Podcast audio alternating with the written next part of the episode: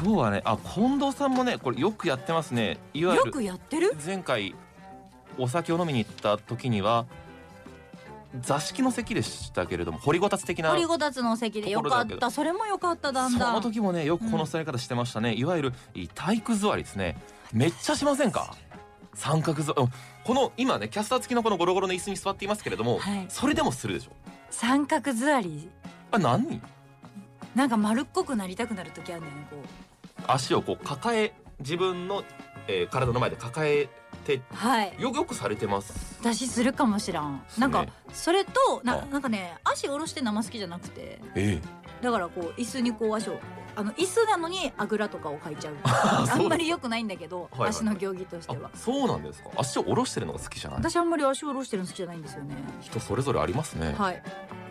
何そんな近藤さんの大好き組みえーちょっと待っ体育て座体り育座りの話じゃないそうですよ私それに見たよ記事あ今日ニュースであそう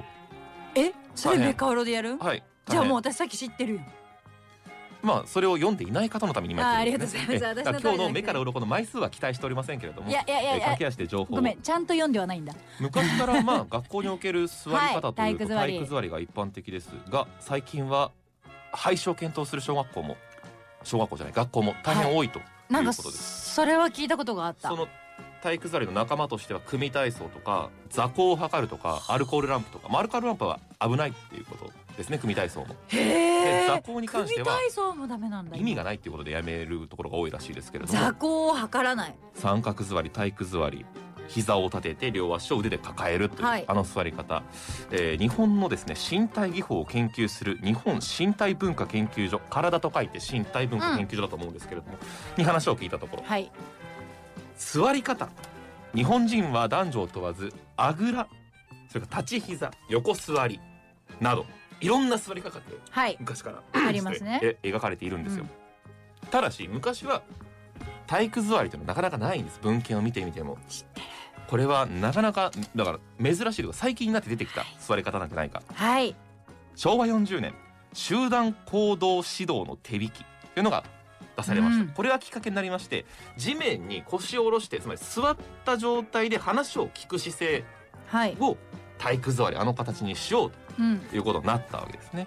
1965年ですかですからはい今から半世紀以上前の話なんですけれども、はいこれは体育座りいいか悪いかっていうのはいろいろ話があると思うんですけど、うんだから個人の体の柔らかさ柔軟性とかうん体の能力とかあとはどれのぐらいの時間座るかとかで変わってくるんだけれども内臓が圧迫されてはい座骨へのはい刺激があるということで、まあ長時間子どもたちそれぞれの体の機能によるが負担がかなり大きいということではい最近見直しの動きが進んでいるうんどう座るのがいいと思いますかじうゃあわそこを考えたことありますかないけどその昔で言うとはいもともと体育座りする前は多分正座やったんちゃうかなって思うねんやん日本の人たちのさまあまあまあまあだからそっちに近い感じ正座でも床でできないかそうですねお姉ちゃん座りはお姉ちゃんとよいわゆる横座りですね横座りじゃないこのペチャってなあでもこれ男のあこれ人はででききなないいってでいうすねねかなりそれも股柔関節軟性によってくるんですけれども実はそこはあまり検討されてないんですね今あ別の座り方ははいえ私考える座ってだ つまり椅子に座ってる床に座ってる状態でどんな場面でどういった座り方がいいのかっていうのは研究がほとんどされていなくてずっとその、えー体育座り進行がすごく多かったわけですねでも体育座りってやっぱなんか見た目も良くないよねそそのなんか、ま、丸っこくなんかそのなんて抱え込んでる感っていうかさすっごい猫背じゃんだって、う そうですね 特に近藤さんの体育座りはねそうそうあれやると落ち着くんだよただはい落ち着くんだけどなんか落ち着くのに多分理由があるうちに向いてるじゃんなんか多分っあていう思ってるあちゃんとしっかりと胸を張ってねはいその方がいいと思います何か新しい座り方がここ10年ぐらいで出てくるのではないかとはいいう話題でございましたが最後に聞きます、今日の話題目から鱗何枚でしょうか目から鱗10枚ですどっちだ